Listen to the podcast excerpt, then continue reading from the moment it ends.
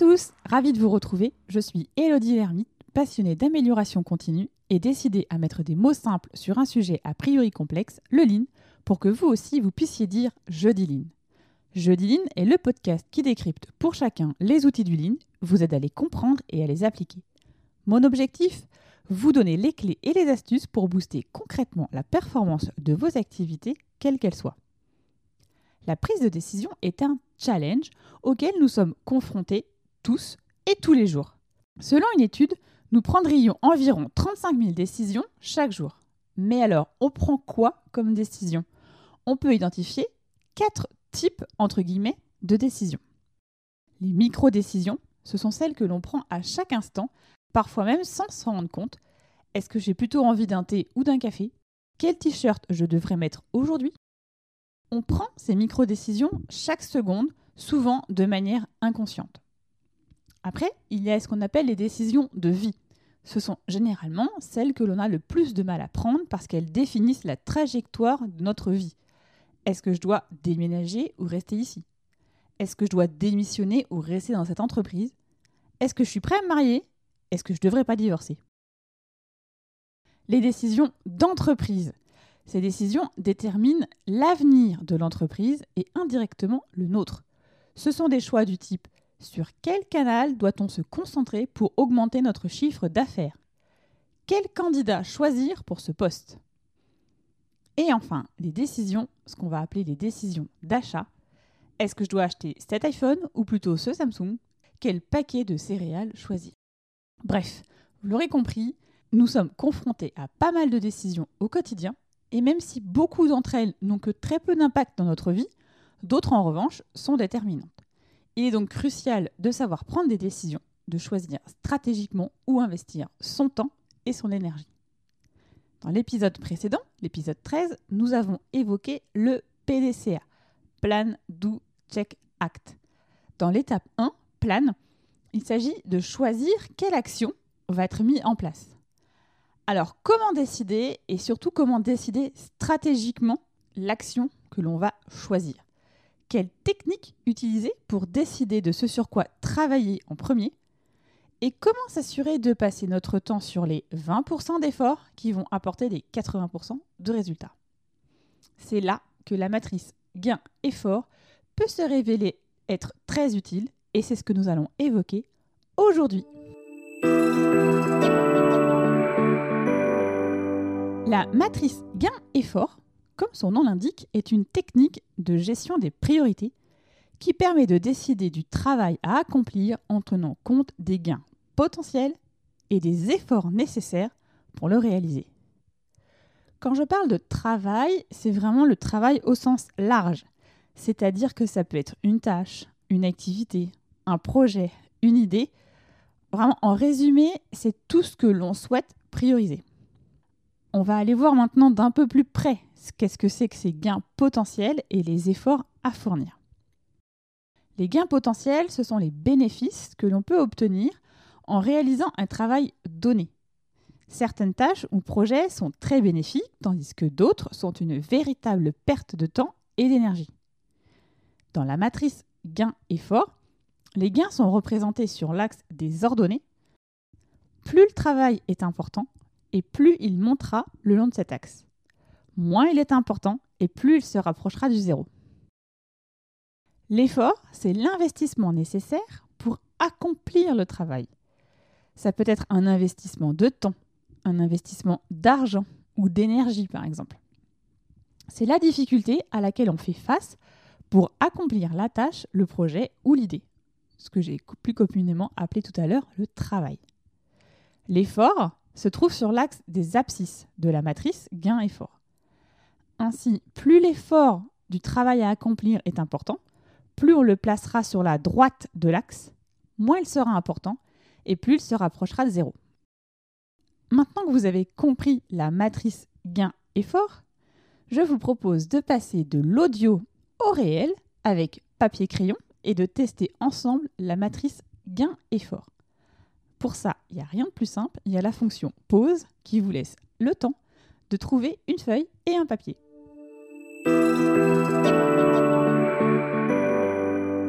Ça y est, vous y êtes Prêt à tracer votre matrice? Alors, les gains sont représentés sur l'axe des ordonnées et l'effort se trouve sur l'axe des abscisses. Maintenant que vous avez tracé votre matrice, on va voir comment l'utiliser étape par étape. Si votre plateforme d'écoute permet le chapitrage, vous pouvez voir la matrice sur votre écran, sinon vous la retrouverez dans les notes de l'épisode. Et sans grande surprise, on va commencer par l'étape 1. L'étape 1 est lister les éléments. Cette première étape, elle va vraiment vous permettre de lister tous les éléments que vous souhaitez évaluer, que ce soit des tâches, que ce soit un projet, des projets, des fonctionnalités, des idées. Vous listez vraiment tout tout ce dont vous avez envie de décider. Ce que je vous propose, c'est évidemment de prendre un exemple pour qu'on puisse le tester ensemble. Alors, imaginons que nous soyons directeurs d'une entreprise et que l'on cherche à booster la performance de son activité. On va dire que notre liste pourrait être faire une veille sur les réseaux, sur les outils de performance, échanger avec euh, ses contacts pour attraper des bonnes pratiques, participer à une conférence sur la performance, organiser un brainstorming. On va dire que notre liste est composée de quatre éléments. L'étape 2 consiste à, maintenant que les éléments sont listés, on va évaluer les gains et les efforts. Pour cela, vous allez attribuer une note entre 0 et 10. 10 étant la note la plus importante. Si on reprend notre exemple, Faire une veille sur les réseaux, sur les outils de performance. Ça demande peu d'efforts, donc on va mettre 2 sur 10. Et comme les gains de ce genre d'approche sont plutôt aléatoires, on va mettre là aussi 2 sur 10 pour les gains. Échanger avec ses contacts pour attraper des bonnes pratiques. Identifier les contacts et préparer le contexte demande quelques efforts, donc on va mettre 4 sur 10. Et les gains, eux, peuvent être intéressants puisque vos contacts sont dans le même secteur professionnel que vous, connaissent les enjeux vont évidemment partager leur expérience qui est concrète. Donc on va estimer 6 sur 10 pour les gains. Participer à une conférence sur la performance. 2 sur 10 pour l'effort requis. On assiste à la conférence, l'effort est faible. C'est acheter le billet, se rendre à la conférence et c'est à peu près tout. Pour les gains, on va mettre une note de 8 sur 10.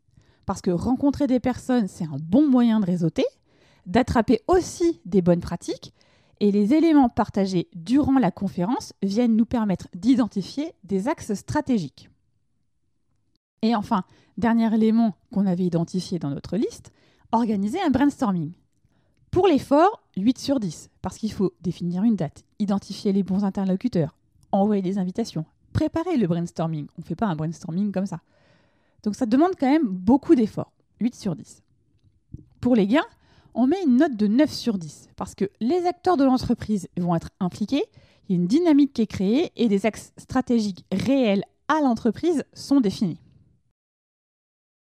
De fait, à ce stade, à l'étape 2, vous avez coté vos éléments en fonction des gains et des efforts vous allez pouvoir passer à l'étape 3 qui est placer les éléments dans la matrice et enchaîner avec l'étape 4, décider.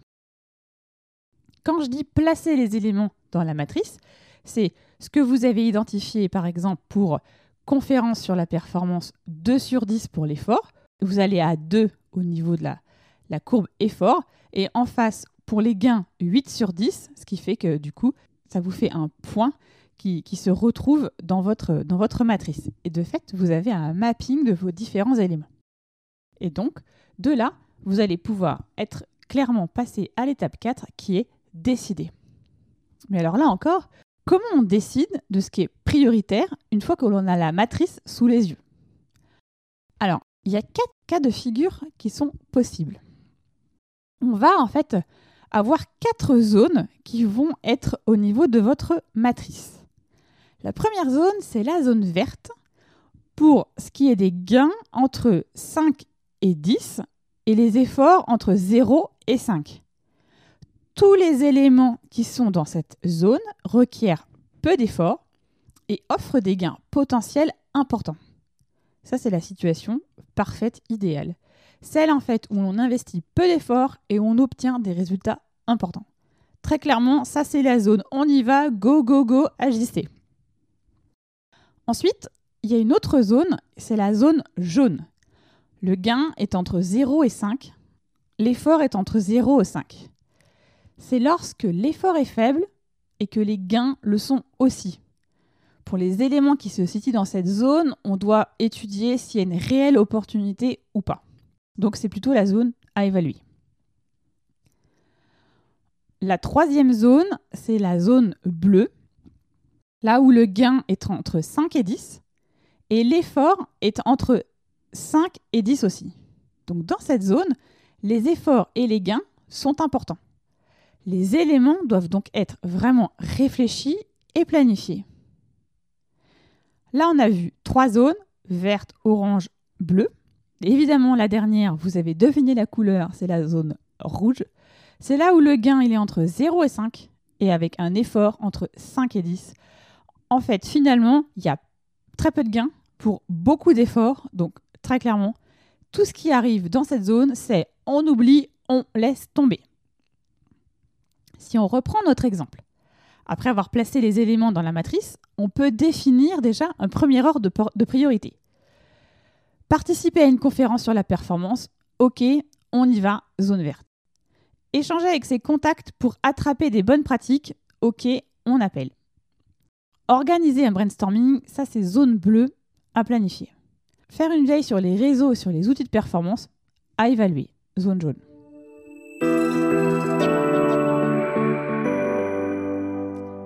Vous avez face à vous votre matrice avec les différents éléments qui sont positionnés et là, vous vous dites clairement, bon, eh bien, je vais pouvoir décider qui est dans la zone verte, j'y vais. Ce qui n'est pas dans la zone verte ou la zone bleue, à la rigueur, il va falloir que je réfléchisse que je valide.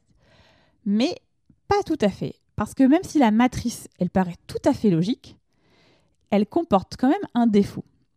Et ce défaut, c'est de ne pas tenir compte du fait que nous sommes généralement mauvais à évaluer les gains potentiels et les efforts nécessaires pour accomplir un travail donné. Alors là, encore une fois, qui n'a jamais pensé qu'une tâche qui allait nous prendre peu de temps, finalement, on se retrouve à passer plusieurs heures dessus? Ou alors, on bloque deux ou trois heures dans notre agenda en pensant qu'un travail sera hyper chronophage et finalement, en réalité, ça ne nous prend même pas 20 minutes. On est parfois mauvais dans l'estimation soit du gain, soit des efforts. Pour ça, il suffit de modifier légèrement la matrice gain-effort pour qu'elle fonctionne. C'est-à-dire que la zone verte, on va la réduire. La zone verte et la zone bleue vont se retrouver plus réduites et la zone jaune et rouge vont être plus grandes. Je vous explique. La zone verte sera pour les gains entre 8 et 10 et l'effort entre 0 et 3. La zone jaune, gain entre 0 et 8, effort entre 0 et 3. Zone bleue, gain entre 0 et 10, effort entre 3 et 10. Et enfin, la zone rouge, gain entre 0 et 8, effort entre 3 et 10.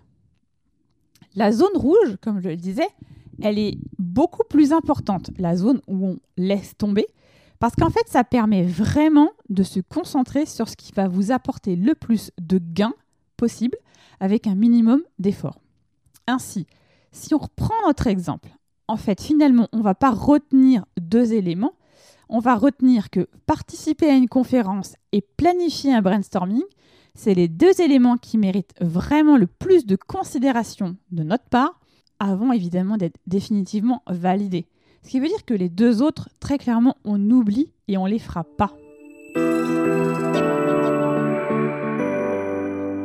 La matrice gain-effort, ça peut paraître évidemment un peu radical, mais c'est aussi diablement efficace. Elle est à la fois efficace à titre individuel et à titre d'équipe, à titre de groupe. C'est pour ça que si vous vous référez à l'épisode trade où on a évoqué le PDCA, dans la première étape, la partie plane, quand vous allez faire votre brainstorming en équipe et que vous allez identifier des solutions, ça permet aussi de choisir ensemble avec cette matrice gain-effort quelle actions on va mener Parce que évidemment, on va choisir les actions qui nous demandent peu d'efforts mais avec un grand gain. Et forcément, là, tout le monde est d'accord avec cette évaluation. Les quatre grandes étapes à retenir, c'est 1. Lister les éléments. 2. Noter chaque élément en fonction de leur gain et de l'effort. Placer les éléments dans la matrice. Et enfin, dernière étape, de décider en utilisant les quatre cas de figure possibles. Voilà, terminé pour aujourd'hui. Vous remerciez encore une fois pour l'accueil que vous faites à ce podcast. Vos encouragements et vos retours me sont sincèrement précieux. J'espère en tout cas qu'il aiguise votre curiosité et l'envie d'en apprendre plus. Vous indiquez que vous pouvez attraper des visuels essentiels sur Insta, des articles avec la communauté LinkedIn, et pour m'aider à diffuser Jeudi Line, n'hésitez pas à me laisser un commentaire sur l'application iTunes ou 5 étoiles. Et si, si vous êtes sur notre plateforme d'écoute, vous pouvez m'aider à donner plus de visibilité à ce podcast en le partageant autour de vous. Et qui sait, ça permettra peut-être à vos amis ou à vos collègues d'en savoir plus sur l'amélioration continue. Enfin, si vous souhaitez me contacter, me faire un feedback, vous pouvez le faire via ces différents réseaux. Échanger avec vous est toujours une source d'apprentissage. Me reste à vous donner rendez-vous jeudi prochain et d'ici là, osez dire jeudi line.